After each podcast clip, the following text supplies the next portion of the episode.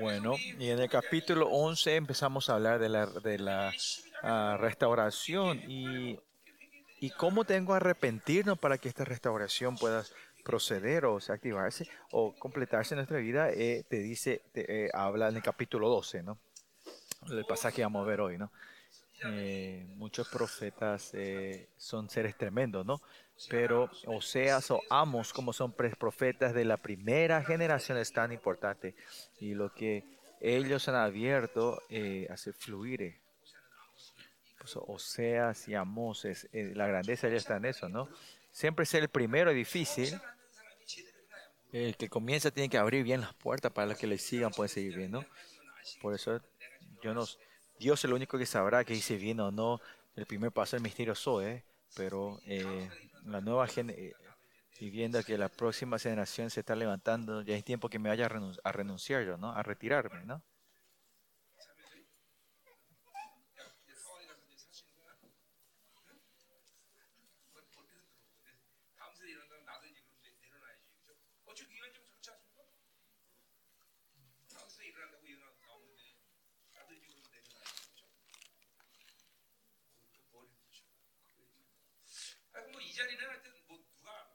Entonces, no importa quién se pare aquí, es la voluntad de Dios, ¿no? Dios es el que único sabe. Bueno, vamos, eh. Y pienso en esto también estos días, ¿no?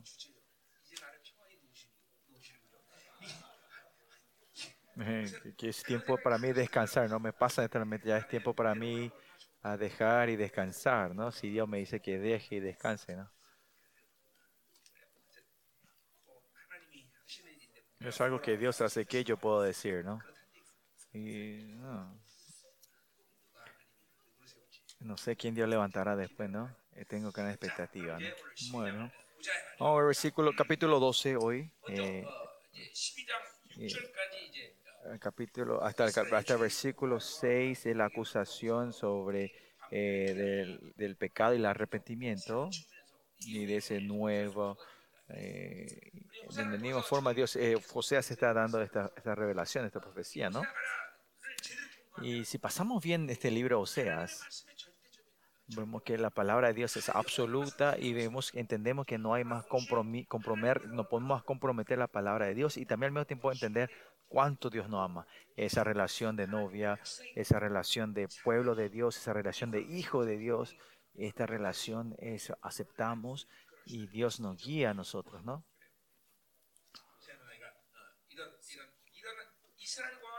De, en la vida de Israel, la relación con Dios, esta relación es que dejó abierto, eh, como era Oseas, Oseas deja abierto a la, a la, a la otra generaciones de profetas y a Israel, ¿no? Y esta relación de novia especialmente, eh, esta revelación, él abre, abre, abre la puerta hasta hasta el punto que eh, Juan termina el Apocalipsis con eso, ¿no? Y Isaías y otros también habla sobre esto, ¿no? Eh, pero cuando vemos la Biblia completa, ¿no? No es una relación de cara. La, relación más directa de cara es sobre el, dominio, o sea, la relación de, de, Dios y el pueblo y de padre e hijo, ¿no? Pero cuando Israel en la perspectiva que Israel tiene que ser pura, es muy importante esta relación como la novia del Señor. Y en el último día, cuando seamos la novia del Cordero, tenemos que encontrarnos con Él como la novia pura y santa del Señor, ¿no? Pensando en eso, eh, o sea haya abierto esta revelación de ser la novia del Señor, es algo muy importante, ¿no? Pues ah, no hay forma de saber quién habló de esto antes, ¿no? De esta metáfora, de esta relación, ¿no? También se puede ser que una relación que le vino a, a Osías de un día para el otro, o también o puede ser algo que vino al anterior, ¿no? Pero no hay, no hay forma de saber si, si alguien habló. Creo que Osea fue el primero que habló sobre esta relación de la novia, ¿no? Es una, un trabajo grande que hizo Oseas y es importante para nosotros, ¿no? Por ser la iglesia decimos que es la novia del Señor, ¿no? Y lo importante de ser la novia del Señor es, es la pureza, ¿no? Eh, tenemos que pararnos como la novia pura del Señor, ¿no? Si vemos primero el capítulo 11, versículo 12, versículo 12, hasta el versículo 2 del capítulo 12, están trayendo la acusación al pecado de Israel, diciendo, me rodeó Efraín de mentira y la casa de Israel de engaño, como, como si fuera que Efraín vino a, ¿cómo se puede decir que Efraín vino a atacar o rebelarse a Dios y los rodeó con las mentiras, ¿no? Israel tiene una relación íntima como novia, hijos y, naciones, pero como viven de la carne, viven de Baal y reciben el mundo, eh, se transforma en una relación eh, de como enemistad con el Señor, ¿no? Y me lo que el cuerpo te, hace es enemigo del Señor, ¿no? pues automáticamente somos enemigos del Señor cuando vivimos la carne. Y esto no es solo teoría, cuando estás recibiendo esto, ¿no? Y la reverencia, una de las reverencias, Señor, es eso, ¿no? Que si vive de la carne vas a morir. Esto es algo que ni un momento usted tiene que olvidar, se tiene que mantener eso dentro de usted. ¿no? Si vive de la carne vas a morir, moriremos, ¿no? Por eso no tiene que tener, eh, no tener ni esa idea de vivir de la carne, ¿no? Y para eso si el, el, con la obra del Espíritu y la carne, vivirás, ¿no? Por eso así nosotros tenemos que reconocer y pelear y batalla y vamos adelante, somos seres verdaderos, nos levantaremos como seres verdaderos de Dios, ¿no? Y con esa sabiduría Dios ah, nos otorgó esto, ¿no? Por eso contener las SARCs dentro de nosotros, eh, somos seres reales de Dios, ¿no? El justos reales de Dios, ¿no? Y por eso Dios tenía una relación buena con Efraín. Al elegir al mundo, a Baal y a Efraín, se transformó una relación de, de, enemistad con el, con el Señor, ¿no? Mentira, acá dice la mentira. La mentira es, es la imagen, la característica principal de la gente que vive de sí mismo, ¿no?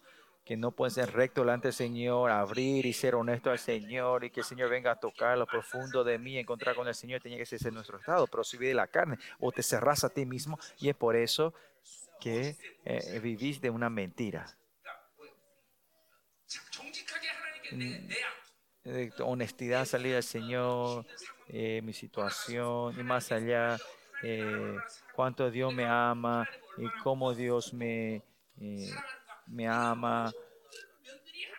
Eh, teniendo esa relación con Dios, tener una relación eh, correcta con el Señor, percibir la carne, cerrar todo esto, ¿no? No poder resolver tus eh, heridas,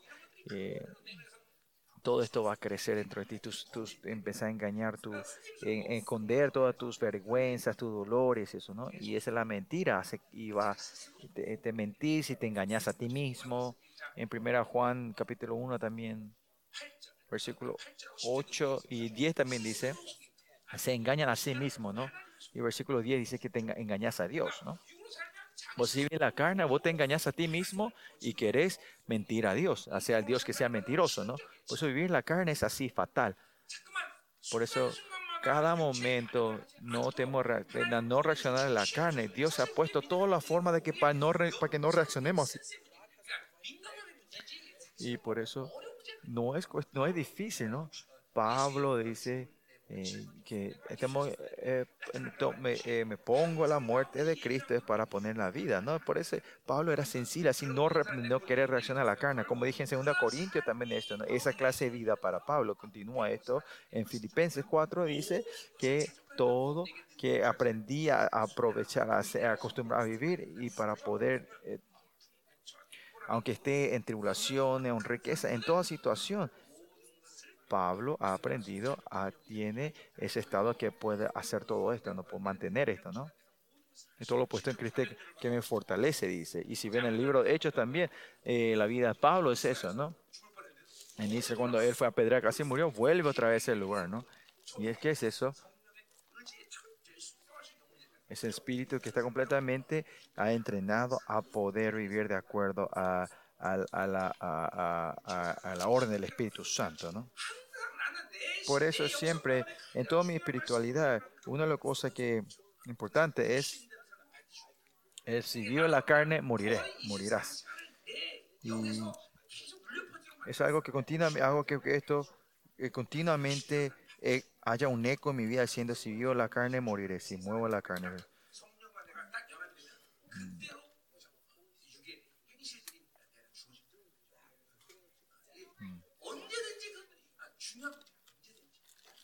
Mm, Esto es importante, ¿no?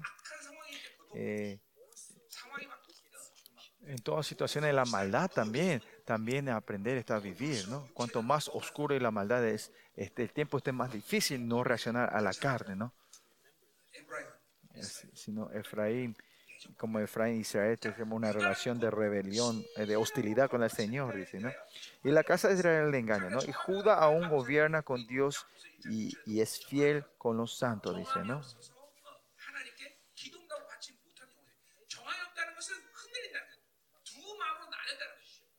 engañados, ¿no? Que tienen dos, dos, corazones, ¿no? Que está en un estado de la carne, ¿no?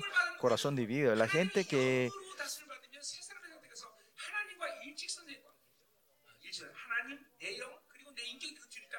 이 관계성을 유지하는데 육으로 살면 그게 아니라 뭐예요? 내 안에 존재적인 의인이라는 그런 어, 어, 상태지만 여전히 뭐야? 나를 믿는 유인이기 때문에 항상 둘을 갈려 있어. 그러니까 이, 이 마음이 둘에서 목표가 설정해야 돼요. Porque tienes el corazón dividido, no podés eh, concentrarte a Dios y no podés elegir solo a Dios. Está en un estado que no podés eh, estar delante del Señor, ¿no? Acá el- la reina Valeria dice Judá aún gobierna con Dios, ¿no? Pero si ves en el, interna- el versículo internacional, Judá, Judá anda errante lejos de Dios, ¿no? O sea, es lejos, están lejos de Dios, significa que su corazón está dividido, no puede venir al Señor. Y, y si estamos así, estamos fuera de la, dirección de Dios y así no vamos a estar continuamente perdiendo. Por eso es no estar lejos, no estar en asperidad con el Señor, significa que estamos siempre estar hacia la dirección de Dios. ¿Y a qué Dios? Pero este Dios es, dice, santísimo y fiel, al santo y fiel, ¿no?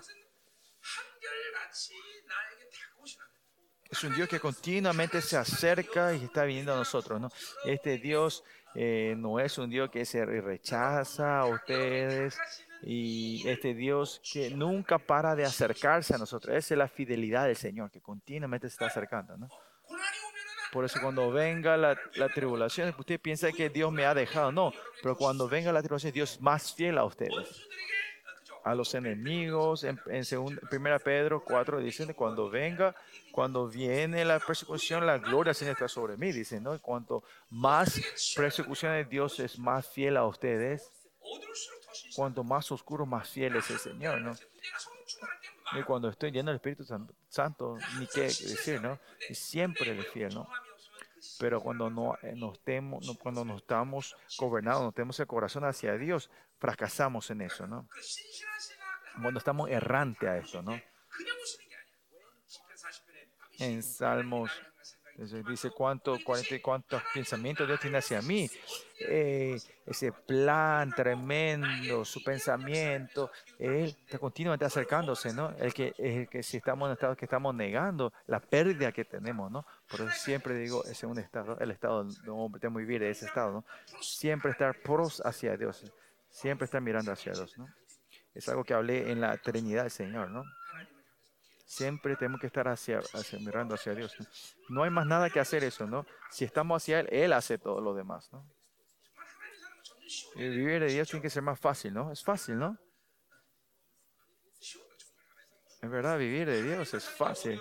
Si vivir de Dios es difícil, entonces la vida está, está, difícil para ustedes, ¿no? Y vivir con los demonios también es dolor de cabeza, ¿no? Vivir con los hombres también es difícil vivir con Dios es lo más fácil. Es, es más fácil que vivir con, la, con, la, con tu esposa, vivir con Dios, ¿no? Vivir con Dios es más fácil que vivir. Porque la esposa, hay áreas que, que, que, te molesta un poco cuando quieres acomodar a tu esposa, ¿no? Hay, hay algo que no te satisface 100%, ¿no?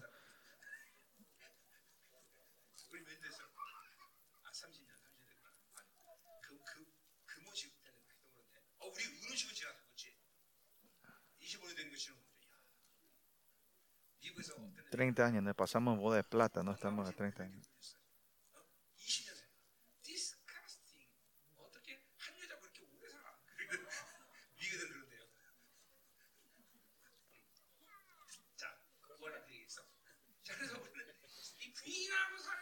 Vivir con la, con la esposa tampoco no es fácil, ¿no? No importa cuánto más tiempo pasa, ¿no? Ahora, ahora porque tengo mucho tiempo yo y mi esposa estamos casados todavía, eh, nuestro, hasta nuestra nutrición, eh, eh, es, igual, se va asimilándose, ¿no? Yo soy rápido, ella lenta, no había nada igual, no sé por qué nos casamos, ¿no? Pero Dios fue el que nos conectó a nosotros 100%, ¿no? Lo único que tenemos es que ella es linda y yo soy lindo, ¿no? Eh, escúchenme nomás, no, no, no reaccionen a eso, no, no piensen más.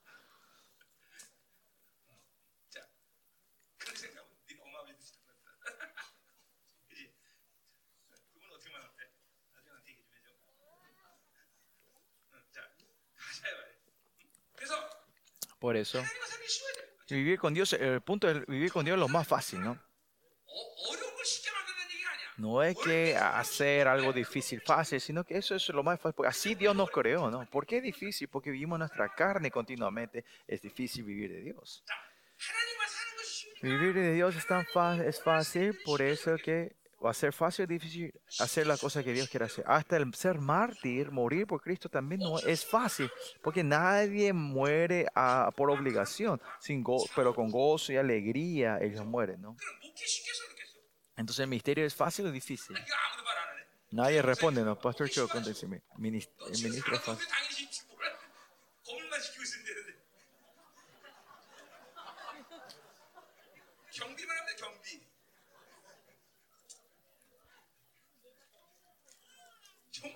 Es verdad, ¿no?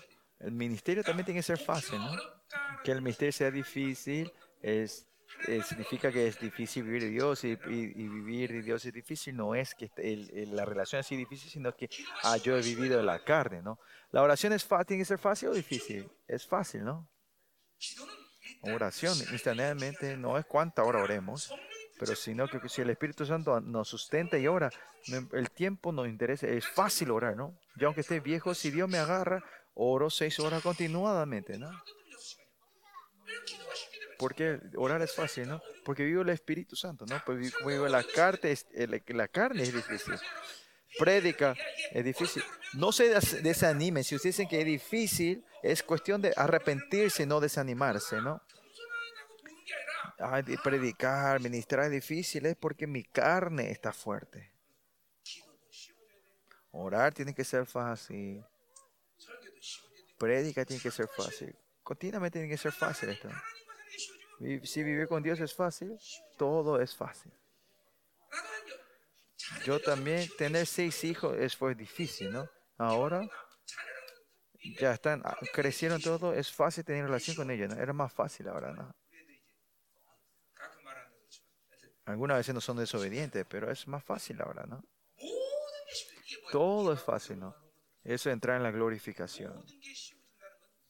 Entrar, a, entrar, que todo sea fácil entrar en el, la glorificación. Ustedes saben cuando los, roque, los cohetes llegan y pasan la mof, a la atmósfera, ahí ellos flotan sin fuerza, no, no hace falta esforzarse, hermano.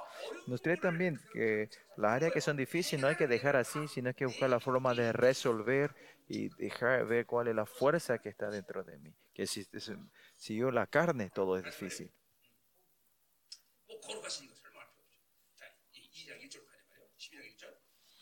Bueno, vamos capítulo 12, versículo 1.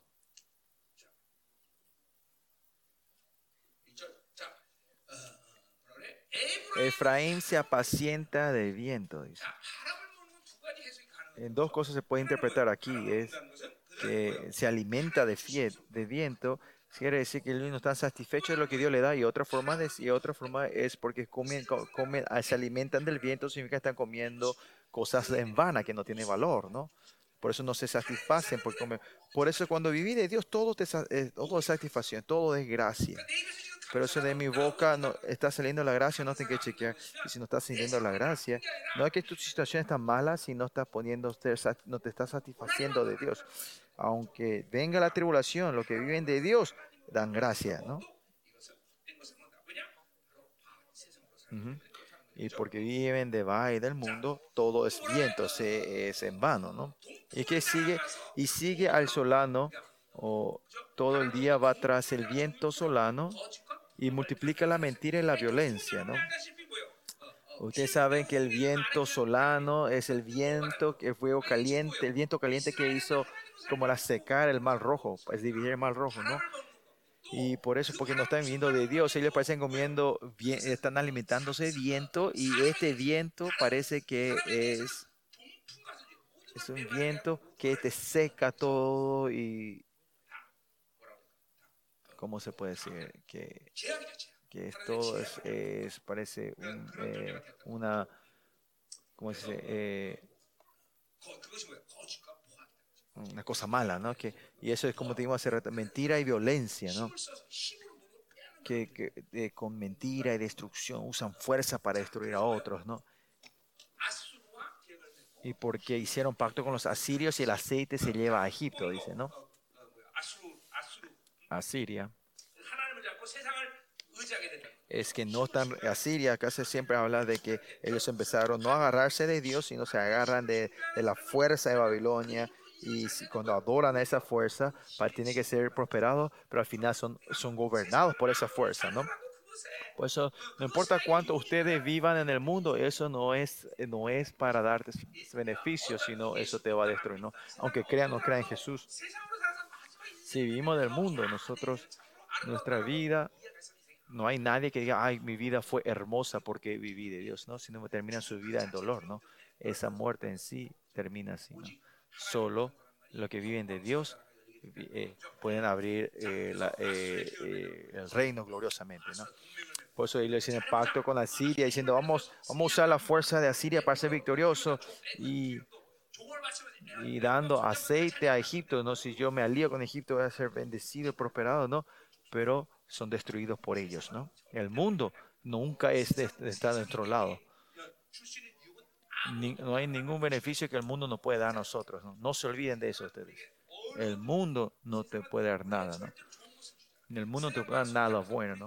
Y agarrarte la mano de la ma con, eh, con el mundo no es nada beneficioso, ¿no?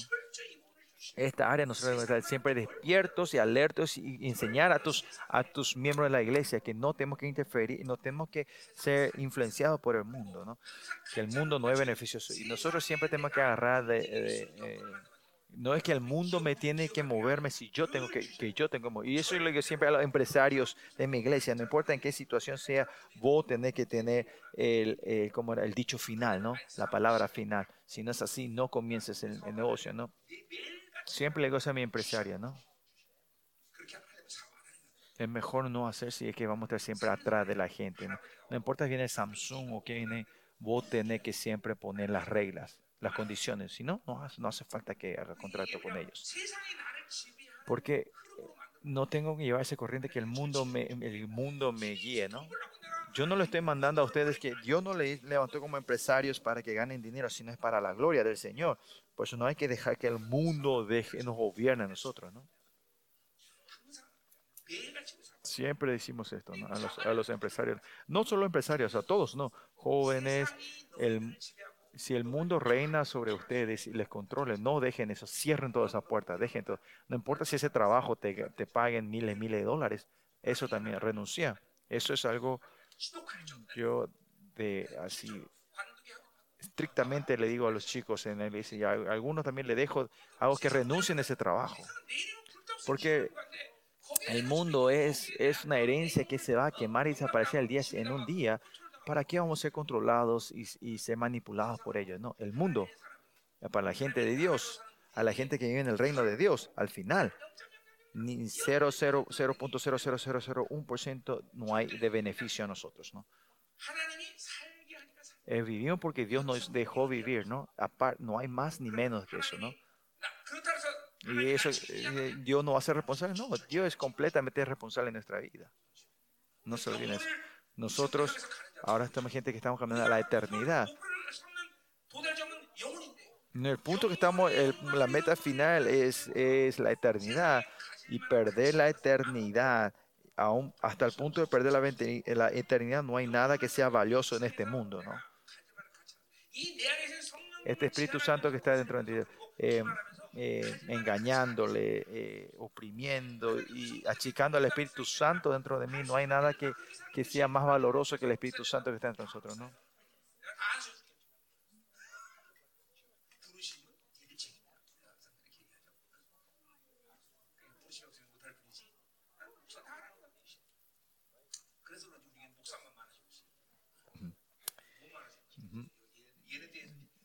no hay nada, nada, nada más valioso que el Espíritu Santo en nuestra vida.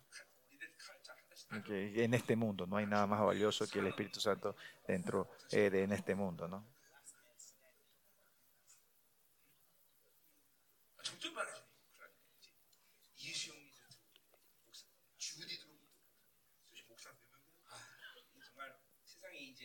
El mundo es eh, vivimos de la fe del Señor, no de lo que está, porque el mundo está difícil estos días.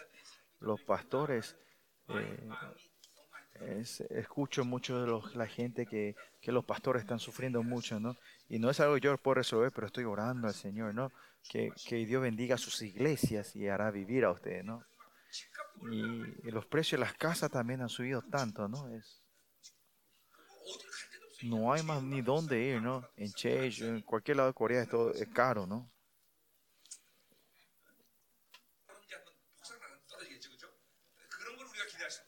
Los precios que subieron es difícil que caigan otra vez, ¿no? Se están todos caros las cosas, hay inflaciones. Pero no se preocupen, Dios va a hacer todo, ¿no? Bueno, versículo 2. Ese pleito tiene Jehová con Judá para castigar a Jacob conforme a sus caminos, ¿no? Que tenga pleito con Judá. Dios está, otra forma, trayendo tribulación, ¿no? Eh, está trayendo acusaciones, ¿no? El principio de Dios es es que ustedes saben que el enemigo venga acusaciones. Dios es el que siempre ajuda a Israel, le protege, defiende y siempre le, da la victoria a Israel y a Judá. Pero porque Israel ahora está viviendo la carne, ahora Dios es el que viene trae acusaciones a ellos y tiene que traer pleito, o juicio a ellos, ¿no? Por eso esta relación que Dios te trae acusaciones es una, una persona, un, ser que, que, que, terminó todo para esa, para esa, persona. Dios es que siempre está al lado mío declarando que soy justo, pero estar en pleito con Él, ¿no? Ese es el final de todos nosotros, ¿no? Ese es, es, algo en vano. Si vivimos la carne, es así, así en vano, ¿no? Ese Judas con Judas está eh, así en pleito, ¿no? O sea, Judá todavía se puede decir que, que hasta el año 580 tra- está vivo, ¿no? Pero está cayendo en la corrupción, por eso hay pleito. Pero para que Jacob se conforme a su camino, ya está, para estar castigando, ya está, le pagará conforme a sus obras, ¿no? Que ya está el juicio, está visitando para traer juicio. Por eso nuestra iglesia, eh, todos los días, en cada momento, nuestro espíritu está, está visitando. Tiene que ser una visita de vida, no de castigo sobre ustedes para que Dios le pueda dar lo mejor a ustedes, ¿no? Y está pidiendo eh, arrepentimiento a Israel. Nos vamos al versículo 3 al 6. Pide este arrepentimiento. Dice, en el seno materno pon la imagen de Jacob y está demostrando de, de Judá que se arrepiente, ¿no? Jacob tiene eh, aspecto positivo y negativo, pero José está usando la, pues, la forma negativa. Eh, habla de Jacob como su antecedente, ¿no? es una metáfora diciendo usted tiene que arrepentirse. ¿no? Y versículo 13, en el seno materno tomó por el calcañar de su, a su hermano, dice. O sea, Jacob desde que, que nació era, era una persona que tenía mucha codicia, ¿no? No quería, no le gustaba perder. So, eh, no, no podía aguantar que eso sea, eso sea un hermano mayor porque salió primero. Eso, pues le agarró de la pierna y dice, no, no votes, yo voy a salir contigo. Así, miren qué tremendo este Jacob, ¿no? Él no, no, guarda, no había, me, usaba todos los métodos que ponía para que ese, ese, es, quería ser primogénito. Miren si dentro de nosotros no está esto deseo dentro de nosotros sino en la carne, estos deseos se, se engrandecen, ¿no? Y queremos, eh, como era, controlar a Dios. En vez de recibir lo que goza a Dios, eh, eh, pues, sino queremos recibir lo que yo quiero, lo que me hace gozar a mí, ¿no? Y eso es Israel que está usando, está transformando la razón que transformó a Dios en Baal, ¿no? Eh, no es que yo quiera recibir lo que, lo que es la voluntad y lo que le agrade a Dios, sino que yo quiero recibir lo que yo quiero. Baal se Dios, Dios, Jehová se transforma en Baal, ¿no? Esto es algo temeroso, ¿no? Es una maldad esencial, básica, fundamental. Y yo cuando me veo a mí también algunas veces, eh, también, Dios, es, eh, eh, no, no algunas veces, sino muchas veces veo eso dentro de mí.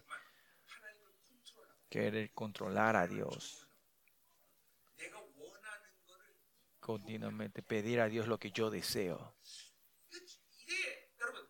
Por eso ustedes, eh, si tienen esta relación de espíritu con Dios y se están, si no están encontrándose con Él espiritualmente continuamente, estas maldades esenciales no van a poder ver ustedes, no van a ver cómo les decía la Babilonia está creciendo entre ustedes. Por eso hay que dejar todo en la mano de Dios. Cuanto más confiamos en Él, Él trabaja y yo me libero más. Pero si continuamente por esto, por esto, yo quiero esto y lo otro, esa es la tendencia mundana, ¿no? Que pido a Dios lo que yo quiero, lo que yo necesito. Como le dije la otra vez, encu- hago al Dios que a mí me, al que yo necesite, al que yo quiero. Y por eso guardo a ese, encierro a ese Dios en mi mente. Al Dios guardo, eh, lo encierro a Dios en la iglesia, en mi casa, en mi mente. Eso ya no es más Dios, ese es Baal eh, cuando en la era, cuando la iglesia cae en la corrupción, una de las denominadas comunes es que a Dios, ellos encierran a Dios en la iglesia. Y eso es lo que eh, el punto más alto fue la iglesia católica lo que hizo eso, ¿no? Que eh, guardan al Señor en la iglesia, afuera hacen lo que se le antoja, ¿no? Ese es el catolicismo, ¿no? Que guardan, eh, encierran a, a Dios en mi mente, ¿no? Que usan el nombre de Jehová para obtener lo que yo quiero, ¿no? Y si es así, a esas personas ya ese Dios no es, no es Yahweh, sino es Baal, Por eso cuando yo veo también la iglesia de estos días, ya no es más Dios. La gente se sienta como Baal. Veo mucha gente que están así como Baal. Buscando lo que solo a ellos le antoja. ¿no?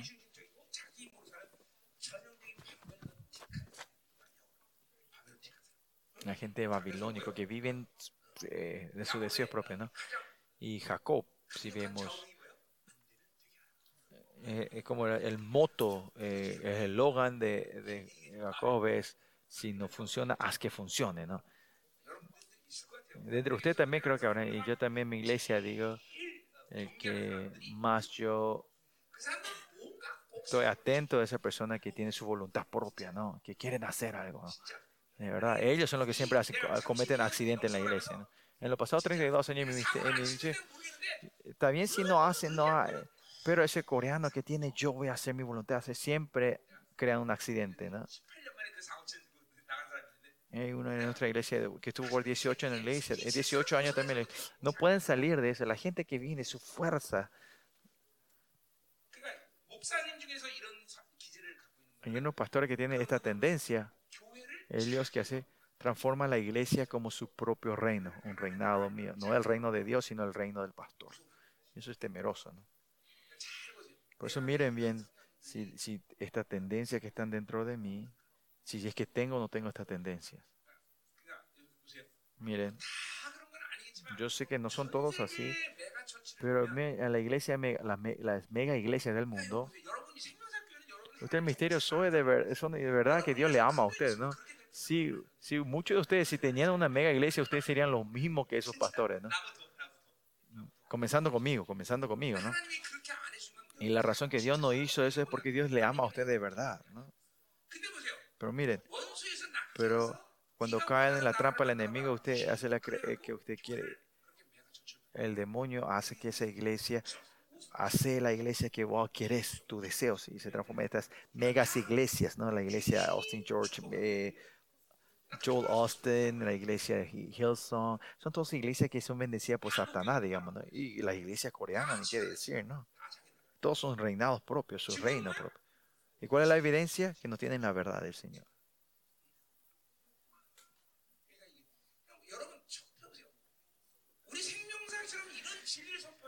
En nuestra iglesia, como se declara la verdad de Dios, eh, millones de gente venir y, va a ser posible llevar a esa iglesia, así Y servir a todos cada miembro, ¿no?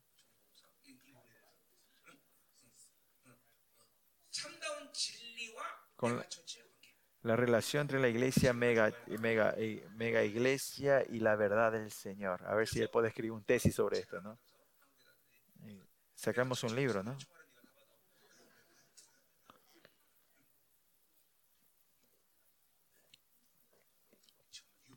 Esto es peligroso, ¿no? Esta tendencia babilónica que tiene Jacob, romper esto no es fácil. Porque es una tendencia que creó dentro de ti por mucho tiempo. fue eso es, Esa gente que necesita la posesión. Así como Jacob es, si no, si no funciona, haz que funcione, ¿no? Eh, una de nuestras miembros de la iglesia es así, es que si no funciona, que funcione, ¿no? Dice que su hija, esta hermana, creo que eh, tú,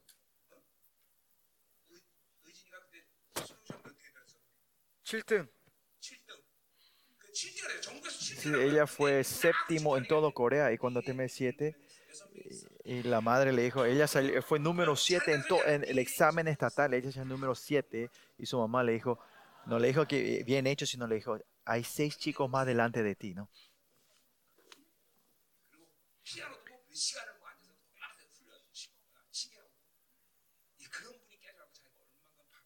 Y ahora ese Dios le tocó y ella entendió que cuánto ella vivió de la Babilonia, ¿no? Y tenía que dar la gracia que no me dio una madre así a mí, ¿no? Tan estricta, ¿no? Le hacía tocar el piano por horas y horas el día, ¿no? Y a mí sería un shock grande que mi mamá me diga, hay seis más dentro de ti, adelante de ti, ¿no? Si fue número siete en, el, en, el, en, la nación, ¿no?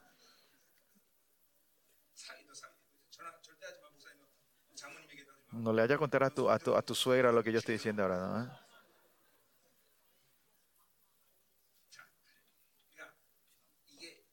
Miren esto.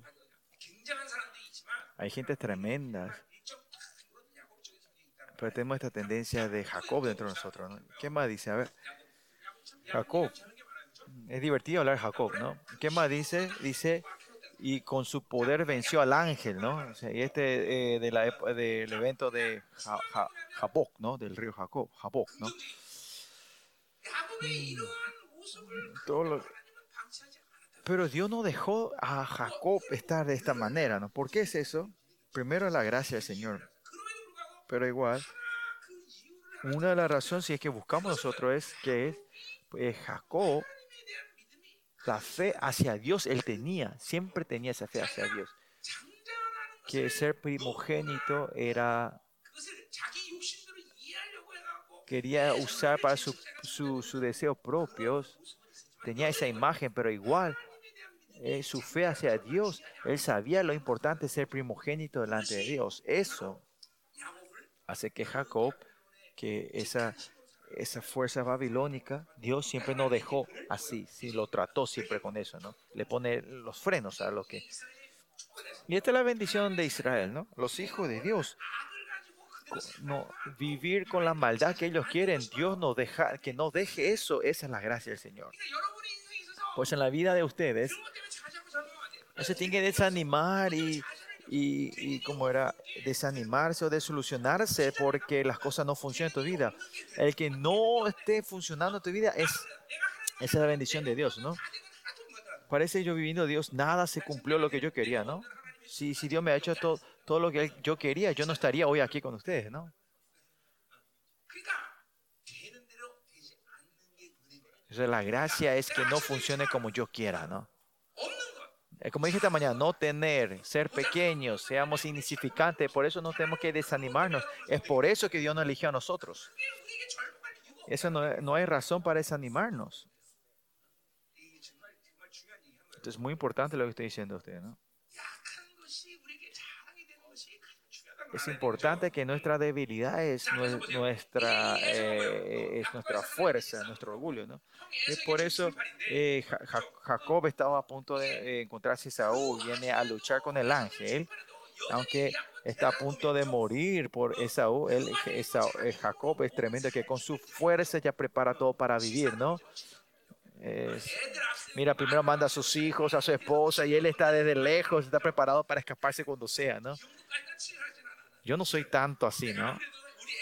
Yo no voy a poner a mis hijos y a mi esposa primero diciendo, morite vos primero. No voy a hacer eso, ¿no? Yo, yo no soy, yo soy así, así de vil, yo, no. Claro, a los doctores yo le pongo primero, ¿no? Porque yo tengo que vivir hasta el final. Eso sí le digo a los doctores. Pero a mis hijos y a mis esposas yo no hago eso. ¿no? Bien, cuánta fuerza propia tenía Jacob. ¿Pero qué? Pero Dios en el río Jaboc, Dios le deja solo a Jacob y viene a pelear con él, ¿no? Al primero, Jacob pensó que era alguien que le mandó a Esaú, ¿no?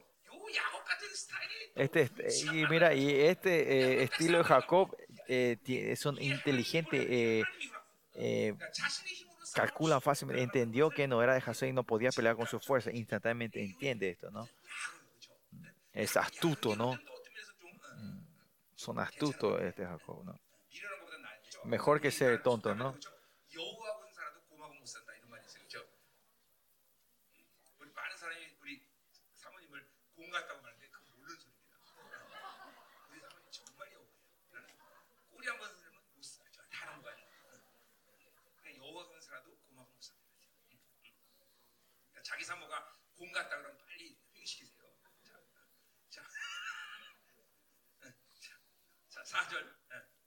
Versículo 4.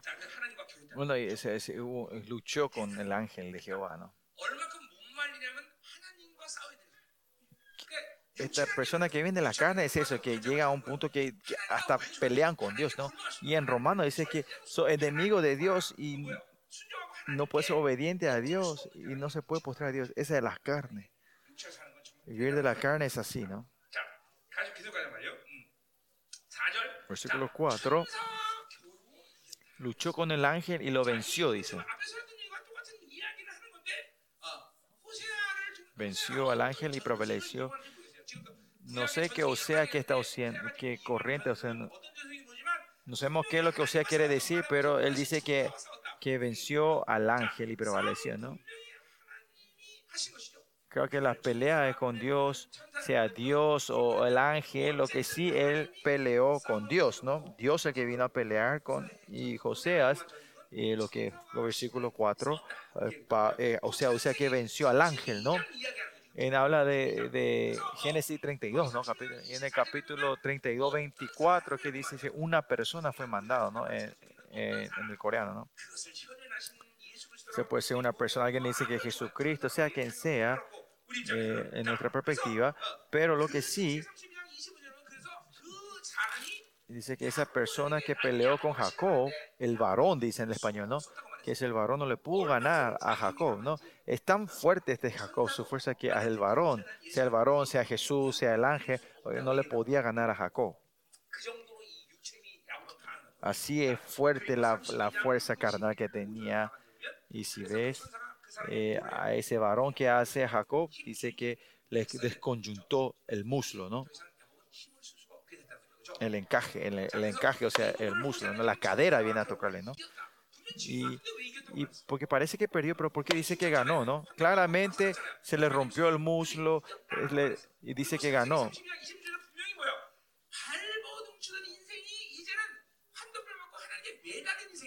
y se transformó, que era que una vida que pataleaba, ahora se transformó una vida que solo se aferraba, se agarra a Dios, ¿no? Que ahora ya no patalea más, sino que se agarra solo de Dios, es una persona que ha muerto, que ha perdido toda su fuerza, ¿no? Y la gente cuando está eh, y ustedes saben que eso es, el- que la gente cuando se están ahogando, tienen que dejarle que se ahoguen bien para saber, ¿no? Y ahora cuando se le pegó al muslo, ahora ya no es una vida de que se, se patalea, sino una vida que se ataja de Dios, que se agarra a la de Dios. Hay mucha gente que están pataleándole. No hay que patalear delante de Dios, sino que agarrarnos de Él. La gente que tiene una fuerza propia siempre están pataleando delante de Dios, ¿no? No hay que patalear. es porque tienes tu fuerza, ¿no? Sino que agarrarnos de Dios, decir, Dios, yo no puedo hacer nada, que se haga tu voluntad. Pero ¿por qué dice que él le ganó al ángel?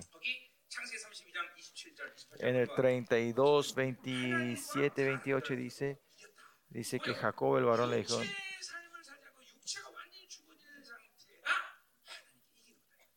que la carne le ganó, ¿no? Eh, porque has luchado con Dios, con los hombres y has vencido, ¿no?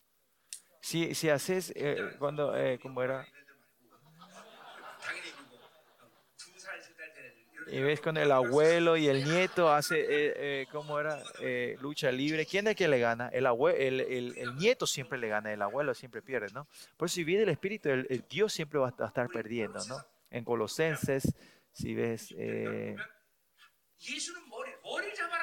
Dice que Jesús es la cabeza, agárrate la cabeza, dice, porque se agarran del cuerpo, tu, tu vida es sacudida, no se mueven. Si van al rodeo, si te agarras del cuerpo del, del, del, del, toro, te sacudí todo, ¿no? Te dan el rodeo, ¿no? Pues si te agarras, si te, te, pues, agarrarte de la cabeza, si te agarras la cabeza no te mueves. Y te agarrando la cabeza que es Jesucristo. Tengo que vivir el Espíritu para que Jesús venga a perdernos, ¿no? Porque la carne, nosotros siempre vamos a ser destruidos, ¿no? Pues una vida que no puede pelear y eso es ganar delante de Dios. Dios eh, no le podemos ganar con la fuerza de la carne. Y como en el él completamente se, eh, se renuncia así y, y, ahora se cambia su nombre a Israel, su existencia cambia totalmente. Una persona que ahora puede tener relación directa con Dios, ¿no? Que Dios mismo pierde delante de él, ¿no? Y por esa gracia, él se encuentra con Esaú. ¿Hasta quién cae? Hasta eso también ¿eh? se, se rinde ante Jacob y, y trae la paz, ¿no? Y el que tiene paz con Dios, tiene paz con, con, con sus enemigos, ¿no? Y Jacob ahí viene la gloria de, la mañana de Peniel, ¿no? Y creo que eso es lo que está diciendo en este versículo 4, ¿no? Venció el ángel, prevaleció, lloró y, y, y, le rogó, ¿no? Y viendo esa gloria de Peniel, que él se encuentra con Esaú y él se abraza con su hermano y llorando, y le clama a su hijo, a su hermano, ¿no? Y este clamar es postrarse, ¿no? En,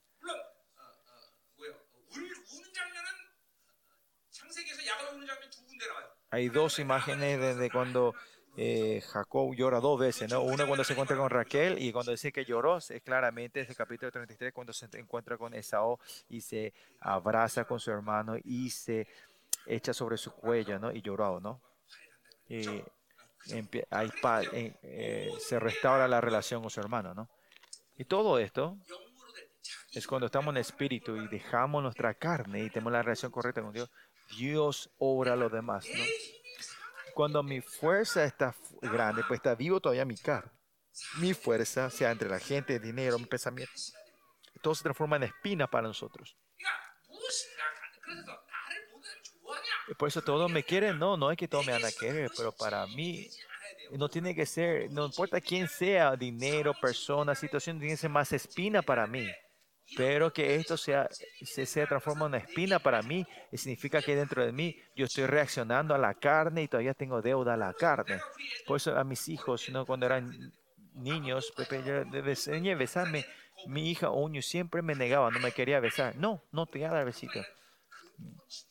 Mi hija Pyongyang sí me besó muchísimo. Pues yo le odiara a mi hija que me decía que no, no, no le odio. ¿Por qué? Porque es eh, cuestión de amor y madurez. Cuando alguien me niega o me rechace o, o no, no me quiera hacer, eh, no es espina para mí.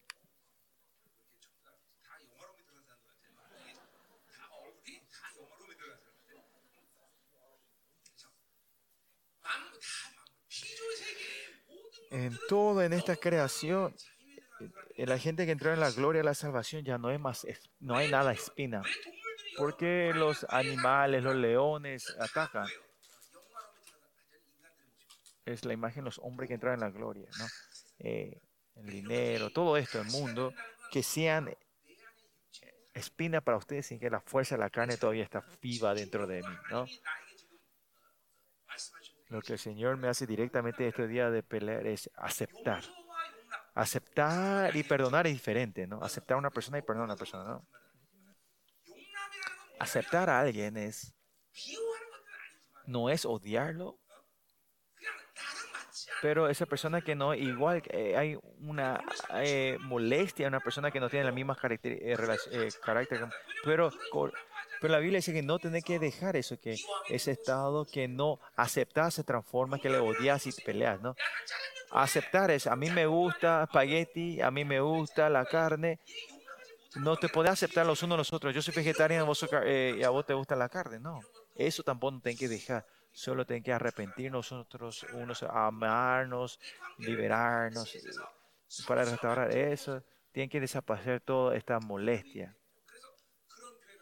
Y la grandeza de esa iglesia es que puedan llegar a un punto de que puedan confesar los pecados los unos a los otros. Pues en la iglesia es una- un estado grande para entender la espiritualidad. Y esta es la iglesia que Dios está levantando, ¿no? Y pues nuestra, en nuestra iglesia que sean transparentes los unos a los otros. Hay que ser honestos los unos a los otros.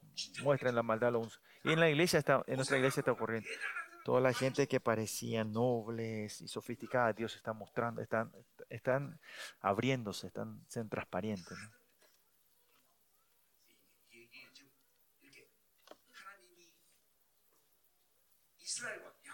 Israel, Jacob, porque está en paz, Dios abre todas las puertas para Jacob. Y esto es una vida correcta, aceptable delante de Dios. Si, si ustedes dejan cerrado con los hombres, ustedes Ustedes saben que la pérdida de, de la personal viene la pérdida espiritual. La iglesia no, no, puede hacer porque no tiene gente, porque no tiene dinero, no puede ser eso en la iglesia. Ustedes dicen claro entre ustedes, ¿no? No tener miembros en la iglesia y no poder hacer porque no hay gente diferente, ¿no? Dios te puede traer, de repente te puede levantar una persona para hacer algo, ¿no? Lo que Dios de, eh, declara, debe mover la gente para hacer eso, ¿no? eh, cuando en la iglesia no teníamos una baterista, teníamos una hermana, eh, no sabía, es, creo que seguía ni lo, apenas lo básico, estoy tocando la, eh, la batería, ¿no? Pero cuando le pusimos la mano y oramos, ella empezó, ponemos la mano y oramos, pues que la unción de la batería de ella se sentó y empezó a, tocar la batería como profesional, ¿no? Esto es autoridad personal. La persona que tiene esta paz y relación correcta con el Señor, viene ese poder, esa autoridad, la personal, la, la autoridad financiera. Pero cuando hay obstáculos, entonces se cierran estas puertas, estas autoridades, no hay que tomarlas algo pequeño. Y eso es es que un área de mi carne está atada, está viva, ¿no? Y Dios está desatando, está en la vida de, Jacob, eso es lo que estamos viendo hoy, ¿no? No es que Dios no le dio, no estoy diciendo que Dios no le dio, no le está ayudando y puede hacer, sino la autoridad de esta iglesia, este liderazgo que Dios le dio a la iglesia es tan tremendo. Ustedes tienen que ver, tiene, es, es, imposible que esto se cierre, que, que no, que no funcione, no se active en tu iglesia. La esencia de la iglesia de Dios la iglesia que se mueve al principio del reino de Dios. Ahí, si ah, tenemos fe y recibimos, esto tiene que desatarse. Y, y cuando no funciona esto es que- es porque, eh, es porque la carne to- todavía está viva, como Jacob. Esa gente tiene que encontrarse con Dios en el Jaboc rápidamente y tiene que ser pegada a la cadera, ¿no? Eh, se le tiene que, eh, como era, el tendón del, de, de, de, del, muslo se tiene que descarriarlos a ustedes. ¿no?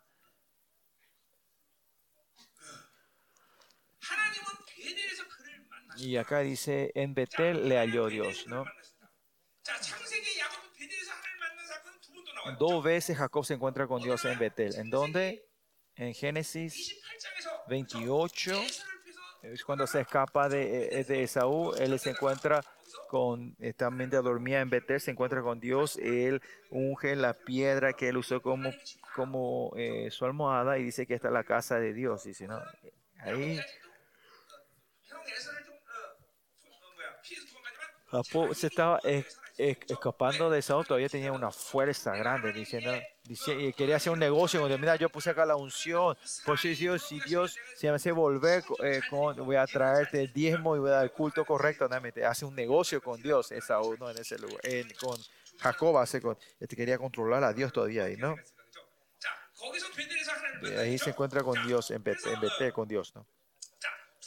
Y la segunda vez que él se encuentra con Betel, donde sale en, Génesis 35. Después que él encuentra a Dios en Peniel, es, eh, pelea con la lucha con el ángel y, se restaura su relación con Esaú. Y Dios que le dice pues, que se vaya a Betel. Él no se va a Betel y se queda en Sucó. ¿Y a dónde va después de eso? Se va a Sequem. Sequem era, eh, una, la ciudad más avanzada en ese tiempo, ¿no?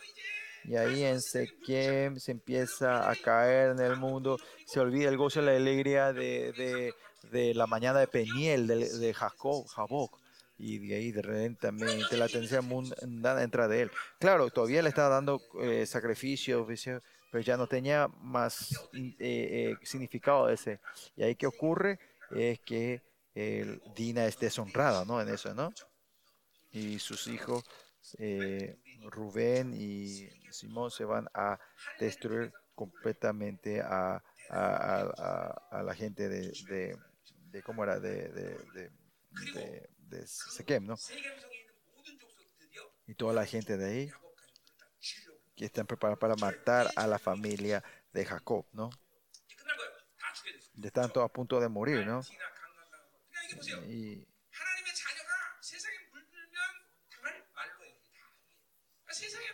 por eso si caemos en el mundo, en la influencia por el mundo, vamos a morir. Entonces, cuando Dios te dice, vamos a Betel, tenés que irte, ¿no? Ahí tenemos que en la presencia de Dios, en la casa de Dios, teniendo el culto de Dios, ¿no? Eso es lo que Dios eh, le ordenó a Jacob. Él se fue a Sucot y se fue a Siquem. Y ahí re- recibe todas estas deshonras y peligros. Y está en el peligro de morir completamente. Y ese en la situación de Génesis 35, ¿no? En esa situación Dios, esta es la bendición de Jacob, ¿no? Ahí Dios aparece otra vez a Jacob. Ese es amén, ¿no? Miren, no solo Jacob del Antiguo Testamento, sino usted también. En cada tiempo Dios aparece cuando necesitamos y habla a usted cuando es necesario, ¿no? Ese así fiel es nuestro Dios. Y en el 35.1 dice, Dios dijo a Jacob, levántate y sube a Betel y quédate allí. Ya haz allí un altar de Dios que te apareció cuando huías de tu hermano Esaú. ¿Qué es eso?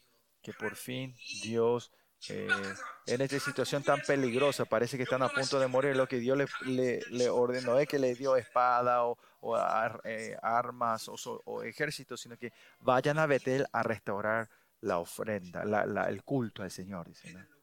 Que váyanse a Betel, dice, ¿no? Por eso bien este texto es muy importante, tiene mucho significado. A Israel que está que, que- está en la corrupción. Dios continuamente no dijo Bedel, sino Bedaben, la casa de la maldición. Pero hoy, aquí, Dios le dice Betel. Ahora, mediante Oseas, le dice a este- Israel: Mira cómo tu an- antece- antecesores, eh, Jacob, usted también tiene que encontrarse el nuevo evento de Betel en tu vida en esta situación que parece en todas sus situaciones, la única forma de resolver tus problemas es ustedes necesitan esta situación, este encuentro no Betel. Y cuando se va el hijo que se vaya a Betel, ¿qué hizo Jacob? Él con fe recibe eso y ¿qué hace? En el eh, 35.2, Génesis dice, entonces Jacob dijo a su familia, a todos los que con él estaban, quitad los dioses ajenos que hay entre vosotros y limpiaos y mudad vuestros vestidos, ¿no? Y ahora para dar un culto correcto al Señor, saquen todas estas corrupciones que están entre estos idolatría y todo eso, ¿no? no poder dar el culto glorioso al Señor es porque nos hemos ensuciado con este mundo y la idolatría, ¿no? Y esto es la bendición de Jacob, ¿no? Esto no es algo fácil, ¿no? si estuvieran tanto infiltrados por el mundo, dice que de un día para el otro podés cortar y sacar todo esto y prepararse para el culto correcto de Dios. Y versículo 3, y levantémonos y somos a Betel, y, allí, a, y haré al altar de Dios que me respondió en el día de mi angustia y está, ha estado conmigo en el camino que he andado, ¿no? Todas las eh, pueblos de Siquem están aquí para matar a la familia Jacob. Sin temer, vamos a levantar altar a, a Betel con fe, él toma esa decisión, ¿no? Pues la fe es tomar decisión, ¿no? No es tu, no es tu circunstancia, condiciones, es sino tomar esa decisión. Y todo es. Y es, todo estas. Ellos, como era, eh, lo. Eh, eh, esconden bajo la cinta eh, y salieron al terror de Dios tuvo sobre las ciudades que había en sus alrededores y no persiguieron a los hijos de Jacob, ¿no?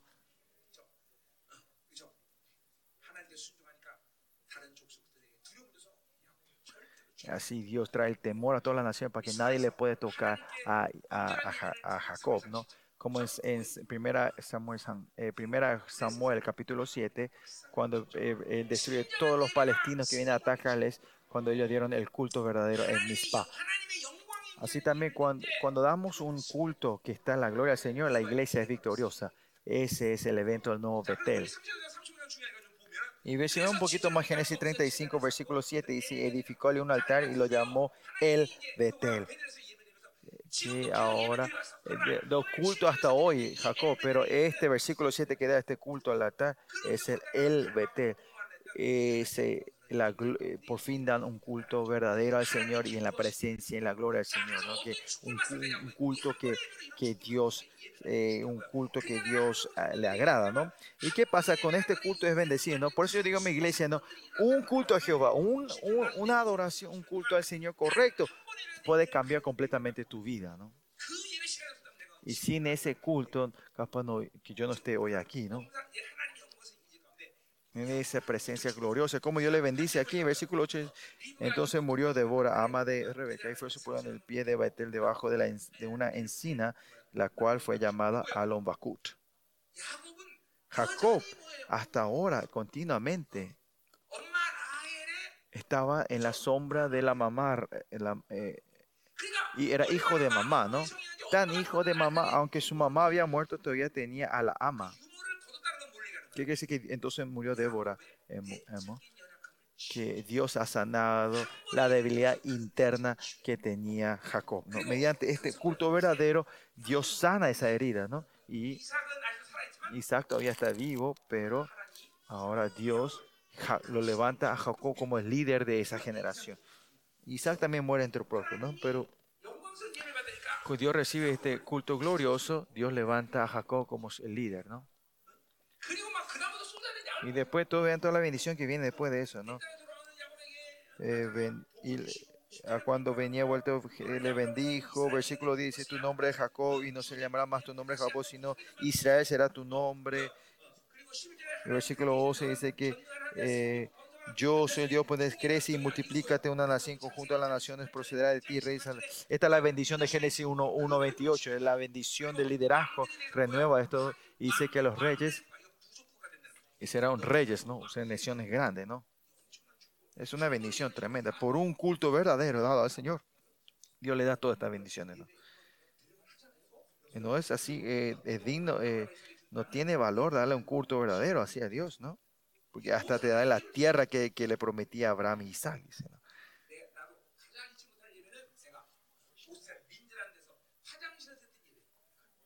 Hay un culto que nunca me olvido, que cuando estaba en en Austria, en el baño del hotel, cuando vi ese culto, Dios me bendijo con el, culto que le di en el, el baño, ¿no? Era esa situación, ¿no? Hay gente que escucha mis testimonios, saben eso, ¿no? Hay, por un culto verdadero, el Dios te bendice, Dios totalmente renueva y, y, y, y te promete, da nuevas bendiciones, la bendición, ¿no? Y de acuerdo a esa promesa, está, Dios está, esa bendición, el misterio suyo está creciendo, ¿no? Pues, anhelar y desear por este culto verdadero. Versículo 14, Jacob dice, y Jacob erigió una señal en el lugar donde había hablado, hablado con él, una señal de piedra y derramó sobre allí libación hecho sobre el, aceite. Y llamó Jacob el nombre de aquel lugar donde Dios había llamado con él Betel, el nuevo Betel. Llama el nuevo Betel, ¿no? Vamos, volvamos a Oseas. Volvemos a Oseas. Por eso miren, ¿dónde nos quedamos?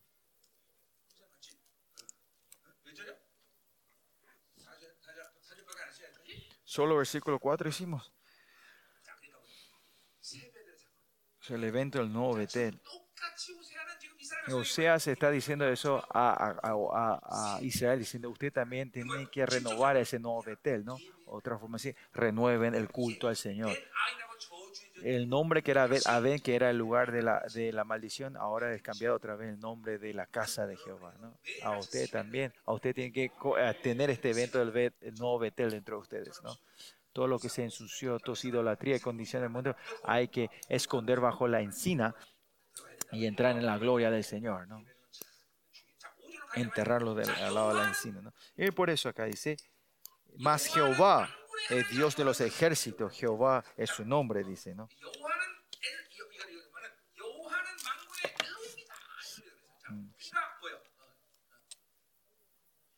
Mas Jehová es Dios de los ejércitos, Él es Jehová. Jehová, el que existe sí solo. En, Deuteronomio, ¿no? Viene, Yahweh viene de Deuteronomio, ¿no? El Dios que existe solo, ¿no? El Dios eterno que existe. ¿Qué es este Dios?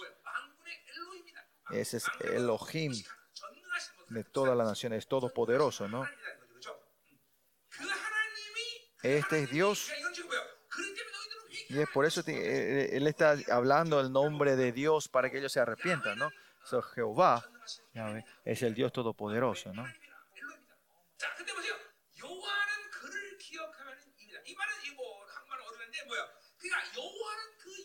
Jehová es su nombre, ¿no? Es un nombre que es... ¿Quién es Jehová? Vos siempre tenés que acordarte, no tenés que olvidarte, ¿no? ¿De dónde corriente viene? Es de la viendo la vida de Jacob, está diciendo, ¿no? Sí, Jacob que fue tenía una tendencia mundana y vivió de su carne, hasta este Jacob, este Dios del ejército, transformó, bendigo eh, y cambió la vida, hizo el evento nuevo Betel y, como fue, así cambió la vida de tus antecesores, así también ese Dios del ejército también puede hacer eso en tu vida, ¿no? Y ese nombre, ese nombre, no se olviden el nombre de Jehová. ¿Quién es este Dios? ¿Qué, es, qué lo que Él hace, no? ¿Qué puede hacer el próximo? No te olvides de su nombre, ¿no? Esto es lo más importante en la vida de usted, Israel, ¿no? Si, si vemos de la teología, Elohim, eh, es Yahweh y es Elohim. ¿Qué quiere decir? Eh, no se olvida al final quién es el Yahweh y Elohim, ¿no? Esto que hablé unas cuantas veces. En Génesis capítulo 1 hasta capítulo 2, 3, es Dios Elohim el que manifiesta, ¿no? la creación es Elohim. Pero después de, capítulo 2, versículo 4, ¿quién es el que crea al mundo? Es Yahweh. Yahweh es el que crea al hombre, ¿no? Por eso todo el, poder de Dios, Él crea del Dios Todopoderoso, pero el hombre no es el Dios Todopoderoso más, sino que es Yahweh, el Dios que existe solo, en la, relación, un, un, Dios relacional. El Dios creador que tiene relación con el hombre, con el hombre. No te olvides que otra forma de decir es, si vos no tenés relación conmigo, no podés vivir. Si no ponés relación con Yahweh, no podés vivir. No te olvides de ese nombre.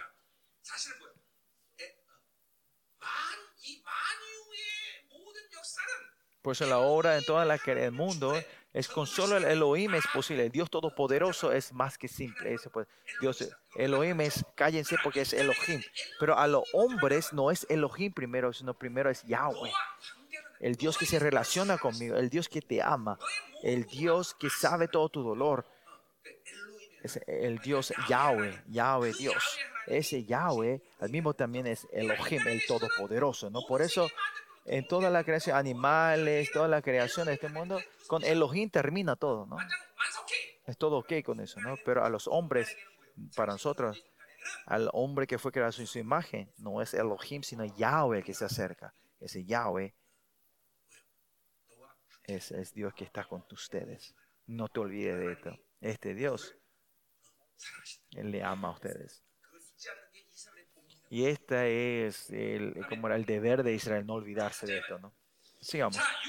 Versículo 6.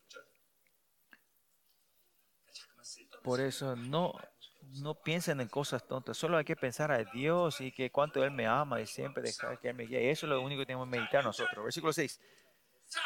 Tú pues vuélvete a tu Dios. Shu, vuélvete, ¿no? Arrepiéntete, vuelve, ¿no? Este Dios tremendo. Eh, Jacob también está que transformó a Jacob para ser tu antecedente. Tu, usted también vuélvate, ¿no? Y guarda mi misericordia y juicio. Hablamos esta mañana en capítulo 10 y 11, ¿no? Eh, guardar, capítulo 10 hablamos, ¿no? Arrepentirse, ¿no? Hablamos eso antes, ¿no? Hoy, ayer y hoy.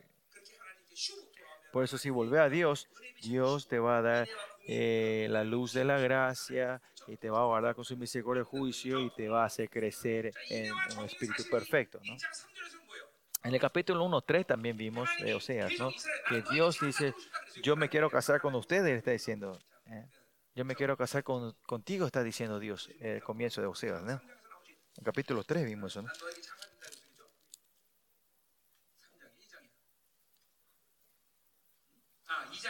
El capítulo 2.22 dice, ¿no? De verdad, la tierra eh, te desposaré, dice el Señor conmigo. ¿Cuántas veces Dios quiere desposarnos, casarse con el 19 y 20, ¿no? Capítulo 2, ¿no? Dios también, Dios también se quería eh, casarse, cuanto más ustedes, solterones, los solteros que están aquí.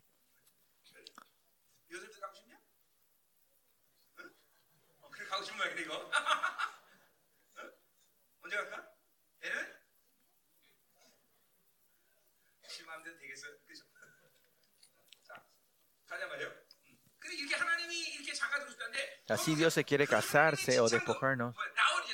El precio que Él tiene que pagar.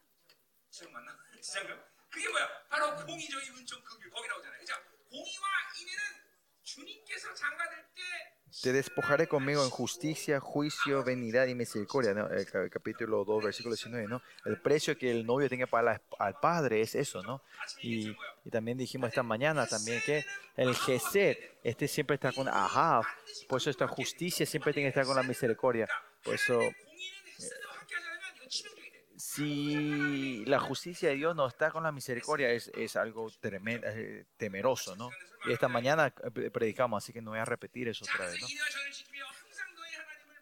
Por eso eh, confía en tu Dios, confía y en tu Dios confía siempre, ¿no? O sea, estar siempre hacia Dios, estar mirando hacia Dios, estar hacia la dirección de Dios continuamente y esto es importante, la gente es mirar a Dios continuamente, no mirar al mundo, o sino como Jacob vas a ser destruido en Sequem, ¿no?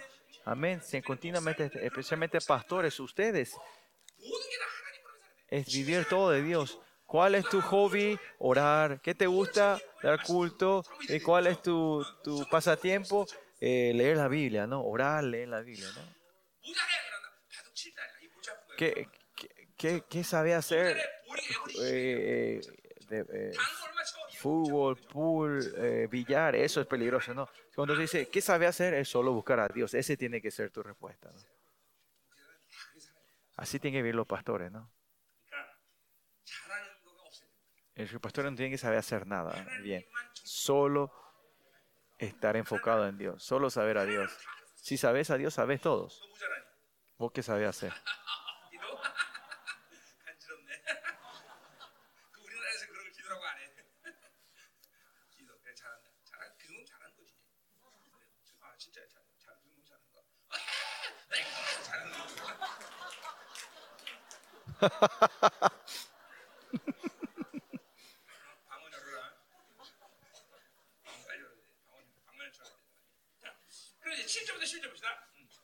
Versículo 7 en adelante, vemos la acusación de la maldad de, diciendo, mercader que tiene en su mano preso, peso falso, dice. Mercader viene la palabra Canaán, ¿no? Canaán. En Zacarías, en Isaías, eh, usan la misma palabra Israel cuando entró a Canaán. Ese lugar tenía que transformar la tierra santa y tenía que estar llena de la presencia santa, pero al final, al no vivir de Dios, ellos se transforman en cananitas y esto es en mercader, se transforma en mercader. No es un mercader bueno, sino cuando decimos mercader es el que siempre está estafando, engañando, ¿no? se transforma en vendedores falsos o mentirosos, ¿no? Y mercader que tiene en su mano peso falso, amador de opresiones, y eso se transforma ser mercader para eh, idolatría, ¿no? Se transforma en vendedores de la calle, ¿no? El monto de la, eh, la santidad, eh, ¿hasta qué punto tiene que llegar? que el mundo tiene que recibir nuestra influencia y no, y no nosotros ser influenciados por el mundo, ¿no? ¿Qué es osmosis? Osmosis es cuando una densidad es más fuerte que el otro, que, que la densidad más, eh, más menos densa viene hacia donde está la densidad más fuerte, ¿no? Así también nosotros, nuestra santidad tiene que ser más densa para que nuestra santidad influencie al mundo y no que el mundo influencie a nosotros, ¿no? cuánto, cuán santo tenemos que ser es cuando vayamos al mundo, no somos influenciados por la cosa de la Babilonia del mundo. ¿no? Versículo 8. Efraín dijo ciertamente, he enriquecido y hallado riqueza para mí, nadie hallará iniquidad en mí, ni pecado en todos mis trabajos, dice. ¿Cuánto es que es tan malvados son estos Efraín que dicen que son ricos? Yo tengo mucho dinero, ¿no? Entonces la gente que está a punto de morir, ¿no? Miren toda la riqueza que tengo. Lo importante aquí es que no hay ninguna eh, iniquidad en lo que él ganó, ¿no? Claro que hay ricos que son honestos, pero la mayoría de los ricos en Babilonia no saben cuánto engañado entre sí a otra gente. Miren de una sociedad o de un grupo grande de negocio, cuánta gente han sacrificado, han pasado dolor y han llorado, ¿no? El dinero no es persona, es ga- eh, derramaste sangre y amaste, ese dinero se transforma en mamón, ¿no? En la gente, en la familia que son grupos, un grupo, un, grupo, ¿me entiende? Eh, sociedad SRL o SA, es, es- no sé cuánta gente ha muerto, ¿no? Cuánta gente, cuánta gente sacrifica eso, ¿no? Y si aman a la cosa impersonal, así se transforma en una idolatría, se una persona, ¿no? Miren esta Marla, cuánto se endureció su corazón que ellos dicen, gritan que son ricos y que no han, que no han, no tienen ganancia incorrecta, ¿no? Pero ¿Cuánta gente habrá muerto por esto, no han derramado por esto? ¿Y qué dice? No ser, al no vivir de la justicia de Dios, eso es iniquidad, pero dice que ellos no tienen iniquidad. Por eso es un estado que ya no pueden más arrepentirse. Y si no se pueden arrepentir, estamos en el obstáculo al, al Espíritu Santo. Y eso es un punto donde llegamos a cancelar, se cancela nuestra salvación. ¿no? Versículo 9. Pero yo soy Jehová tu Dios desde la tierra de Egipto. Cuando estuvimos como pobres, como mendigos, Dios desde ese momento, Elohim, a Dios,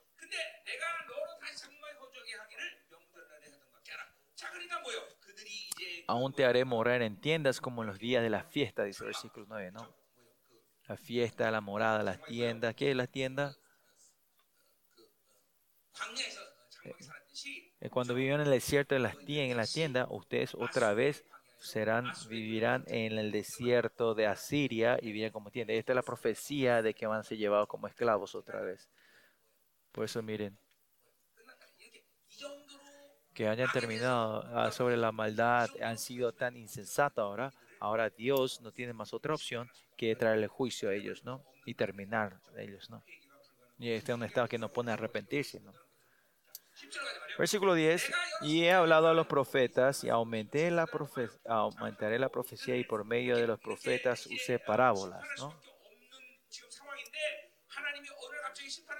No es que viene a traer juicio de un día para otro mandó muchos profetas, habló a Israel para que se arrepientan y mandó muchísimos siervos para que se arrepientan, pero ellos todavía han renunciado, no, no, no escucharon eso.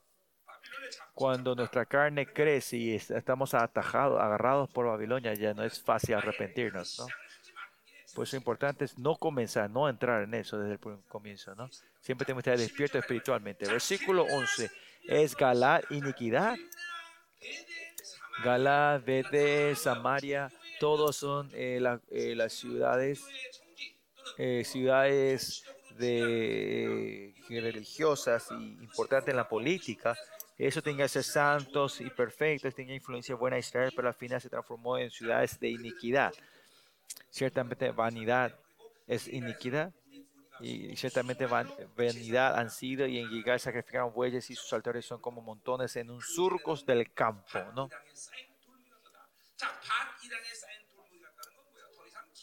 Que montones surcos del campo significa que una, una, tierra que no se puede trabajar, ya no se puede más sembrar, como ya no pueden arrepentirse, ya no se pueden renovar, restaurarse a ellos.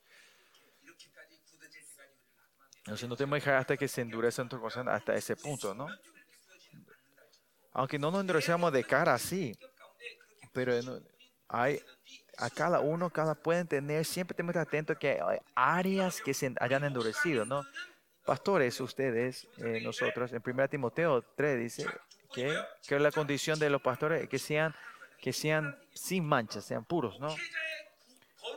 El nivel de la santidad es diferente con los miembros laicos, es que usted no tiene tener ninguna mancha.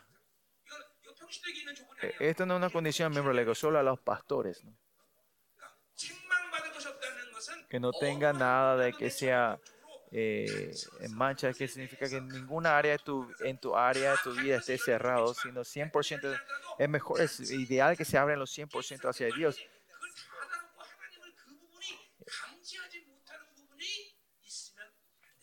Quiere decir que el pastor no puede tener ninguna área que esté encerrado. Ustedes saben que un doctor no puede, no puede aplazarse en una materia. Así que nosotros somos seres que, que tenemos la gloria, recibimos y con la gloria eh, manejamos o tocamos la alma de otra persona en esa área. Si tenemos una área cerrada o fracasa del enemigo, eso hace que viene a matar y mata las vidas de, la de, tus, de tus ovejas. Por eso tenemos que ser eh, sin ma- tenemos que ser puros delante del Señor. Por ejemplo, ¿no? que en la parte de la codicia está completamente cerrado, está, no sabes qué es codicia, y no sabes qué es inmoralidad, no sabes qué es incredulidad, inmoralidad, engaño. No, no viene la sabiduría de Dios, no sabes. Esa área, si, deja, no, si está cerrado, es peligroso. ¿no? Creo que podemos caer fácilmente en esa área. Cuando el enemigo te ataca de cara, Pero cuando una área, el enemigo te agarra, te cae. Es, si no sos bien sencillo, hay muchas veces no sabe que está cayendo en esa área. Y más allá, como así como el rocío te moja. Si entra de una vez el enemigo, sabes, pero no sabes. Especialmente esta. Es Jezabel así, ¿no? Que te controla. Poco a poco empieza a infiltrarte y a, no sabes que te está cerrando, ¿no? Por eso, miren, lo importante para los pastores es que todos los días estamos encontrando en soledad o en, eh, con Dios, ¿no? Sean poco menos, nos estamos encontrando todos los días con los hombres nosotros, ¿no?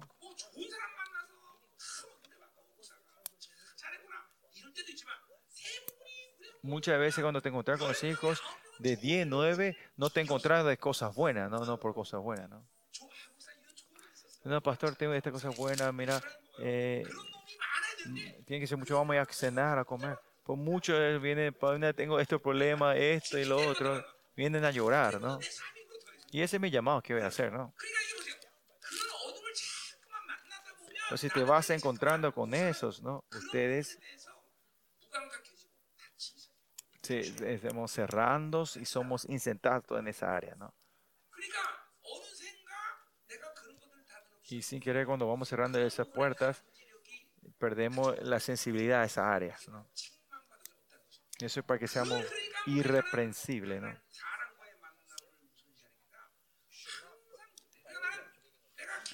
Por en mi oración, yo no es que agarro la oración en, eh, eh, eh, en la madrugada, porque si oro durante el día, hay mucha interferencia, por eso me levanto a las 2 3 de la mañana y estoy a solas con el Señor y ver qué área de mi vida se ha atado o se está, eh, eh, se está siendo insensible. ¿no? Sin, sin ponerte en ese tiempo de soledad a solas con el Señor, no vas a poder resolver eso. ¿no? A pastores, eh, a usted le gusta encontrarse con gente, ¿no?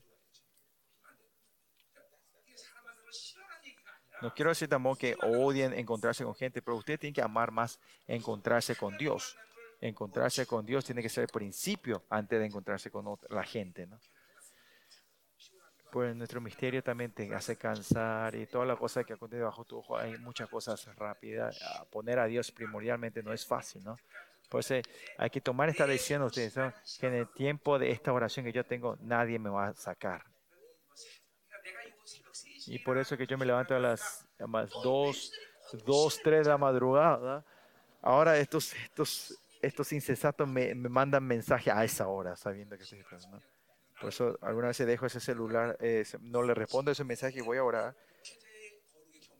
Pero este es el estándar del- de la santidad de los siervos de Dios, que es ser, seamos irreprensibles. Eso es imposible hacer con mi fuerza, ¿no? Por eso esencialmente necesitamos depender del Espíritu Santo. Que seamos irreprensibles es algo muy importante y es la condición primordial de la santidad de los siervos de Dios. No importa qué problema te traigan, no yo no puedo resolver eso, por lo menos, pero el Espíritu Santo que puede resolver todos estos problemas, tenemos que yo tengo ese canal para que Dios me pueda usar, dejar abierto, ¿no? Sean doctor, doctores o abogados, sea quien sea que venga o que qué problema venga, el Espíritu Santo tiene la solución y yo tengo ese canal abierto para que el Espíritu Santo le pueda aconsejar a ellos. Eso es muy importante.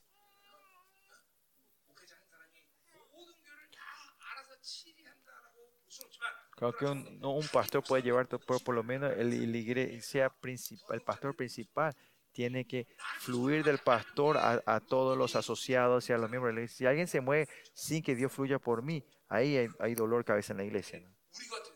empezar una iglesia como la mía, ¿no? Humanísticamente viendo este, estos, pastores que tienen doctorados, parece mejor, ¿no? Si le van a hablar elocuentemente como todo, todos los miembros van a caer en, ella, ¿no?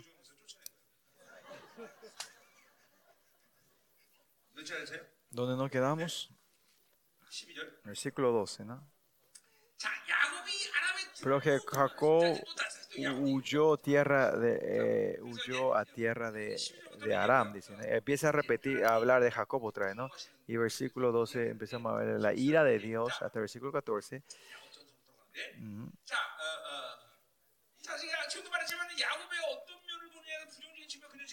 Dependiendo de cómo vemos a, a, a Jacob, podemos ver eh, negativo y positivo, ¿no? Y habla aparte negativo para que se puedan arrepentir, ¿no? Y este que va a la tierra Aram es la imagen que esa, eh, Jacob se estaba escapando de Saúl para ir a la, a la casa de su tío, ¿no? Pues, ¿qué quiere decir Israel también? Es buena vida centrada en su vida, en su método, en su pensamiento. Ahora ellos van a encontrarse el desierto otra vez, serán llevados como esclavos eh, en cautiverio otra vez, ¿no? ¿Y qué más dice?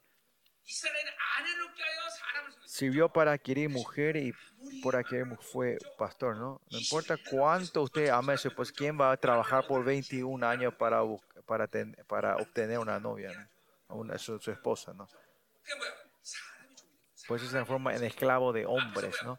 Hace rato vimos cuando vimos que, que el hombre se subió eh, a la oveja, a, novillo, ¿no? Otra forma de decir es, vimos esto en, eh, que Israel está siendo controlado por, por el mundo, no por Dios. Y esta es mi expresión que yo digo, ¿no?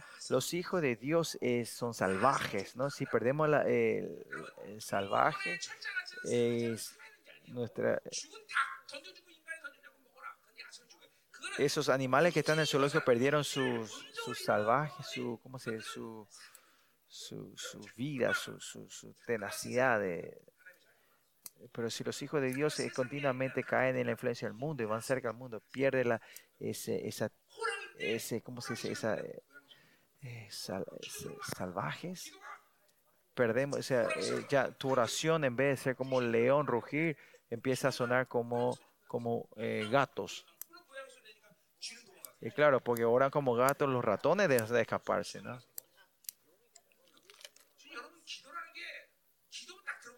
Y cuando buscamos la oración, puede saber, ah, esta persona está muriendo o está despierta, ¿no? está viva. ¿no? Si caemos en el mundo, perdemos nuestra ser salvaje, nuestra, ¿cómo se dice? Nuestra. Eh,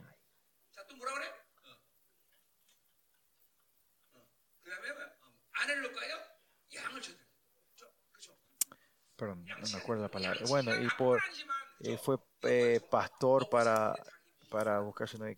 Otra forma de decir, es un trabajo que él puso toda su fuerza para, eh, para su sobrevivencia, ¿no? Es que no vivieron de Dios, ¿no? Eh, tomaron la carga de la carne, ¿no? El de la carga. Y yo continuamente dije en esta conferencia, no tienen que tomar la cara, no tienen que tomar la deuda a la- a- a- al ministerio, ¿no?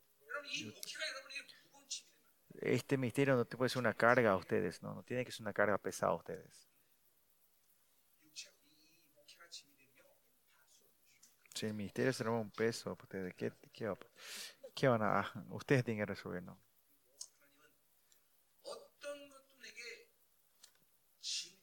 Dios no quiere que nada sea carga para ustedes. Y si no tiene, y más allá no tiene que ser carga a ustedes. Versículo 13, estamos terminando.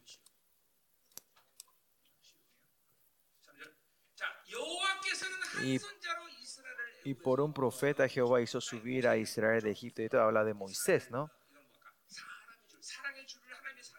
¿Se acuerda? El, eh, por el cordón del hombre le guió, ¿no? Y él no podía hacer directamente, sino mandaba a Moisés hacer ese cordón, la cuerda del amor, ¿no? Y por ese mismo también Moisés manda a Moisés para hacer subir a Israel de Egipto y un profeta fue guardado, ¿no?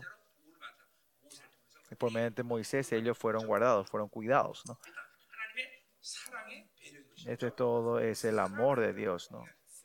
Es la consideración que Dios tiene por su amor a nosotros, ¿no? Cuando Jesucristo viene en el cuerpo humano es otra cosa, sino que hablar de la humanidad de Dios, de Jesús es el amor de Dios, ¿no? Versículo 14, estamos terminando. Mm, Efraín ha provocado a Dios con amargura, dice. Está enojo, ¿no? Por tanto, hará recaer sobre él la sangre que ha derramado y su Señor le pagará su propio. Estarán siempre en guerras, y serán siempre esclavos de, de eh, sus enemigos, las naciones grandes, ¿no? Y su Señor le pagó su propio, dice, ¿no? Eh, perdieron toda su identidad como eh, los, el pueblo electo de Dios y serán su vergüenza, ¿no? Acá vamos a terminar la palabra, pero miren. Hablé mucho de Jacobo ¿eh?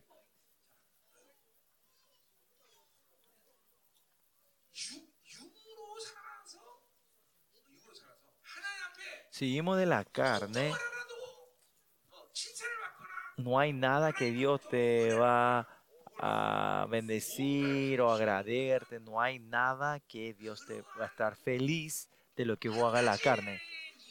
Si hay una cosa, si hay, ah, por lo menos si hay una cosa que Dios le agrada que haga a la carne, podríamos vivir, pero no hay nada, ni cien ni mil, no hay nada que Dios le agrada así hacerse en la carne. Por eso es tan importante mo- morir en la carne, que el Hijo vino y hizo ese trabajo. Y nosotros si creemos en eso, ya no, ten- no, no tenemos ni el pensamiento de vivir de esa manera, ¿no? Y nosotros como pastores,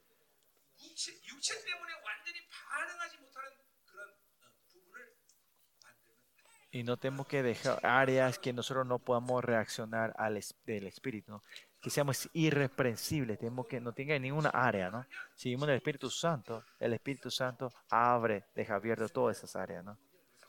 Por eso en todo eso Dios quiere hacer fluir eh, una persona que pueda hacer que el Espíritu Santo fluye eh, sin limitaciones en nosotros. Ustedes, ustedes el nuevo Betel, este nuevo, el evento del nuevo Betel tiene que hacer en tu, a, eh, acontecer en tu iglesia. Así que oremos. Mañana estamos terminando, ¿no? Mañana a la mañana, capítulo 13 y a la noche vamos a hacer 14, ¿no? Hay cosas divertidas en el capítulo 13 y 14, ¿no? Así que eso vamos a ver mañana. son profecías tremendas, o sea, que vamos a estar viendo mañana también. Así que hoy eh, vamos a orar y volver, a, vamos a apagar la luz. Así que agárrense la cuerda de la oración, que el espíritu que vive, eh, que está dentro de ustedes, eh, que eh, la presencia interior del Espíritu Santo que está dentro de ustedes pueda crecer. Así que vamos a entrar, por lo menos, que ahora son. Bueno, eh, cuando oren, o en esta mañana, sí. Eh, borren todas esas tendencias que dicen, si no funciona, hagamos funcionar. No, dejen todo eso atrás y solo eh, confiar en el Espíritu Santo. ¿no? Sí, espero que puedan orar. Eh, terminamos temprano para que puedan entrar en una oración profunda, ¿no? por lo menos 30 minutos. ¿no? Y que la palabra que voy a escuchar pues, que, eh, circule dentro de ustedes. ¿no? que, que ese evento de Betel ocurra en la vida de ustedes, que sea un culto correcto al Señor, ¿no? Y como Jacob, usted también, que la bendición de Dios se renueve y, o que Dios te dé cosas nuevas o nuevas bendiciones, ¿ok? Apaguemos la luz y vamos a estar orando aquí. Señor, hoy a todos nosotros, eh, que el evento no Betel ocurra dentro de nosotros, Señor a tus siervos, Señor, ven poderosamente sobre tus siervos amados, Señor. Y todas las ropas que se ensuciaron podemos sacar y guardar, enterrar al lado de la encina y poder eh, encontrarnos contigo, Señor. Oremos.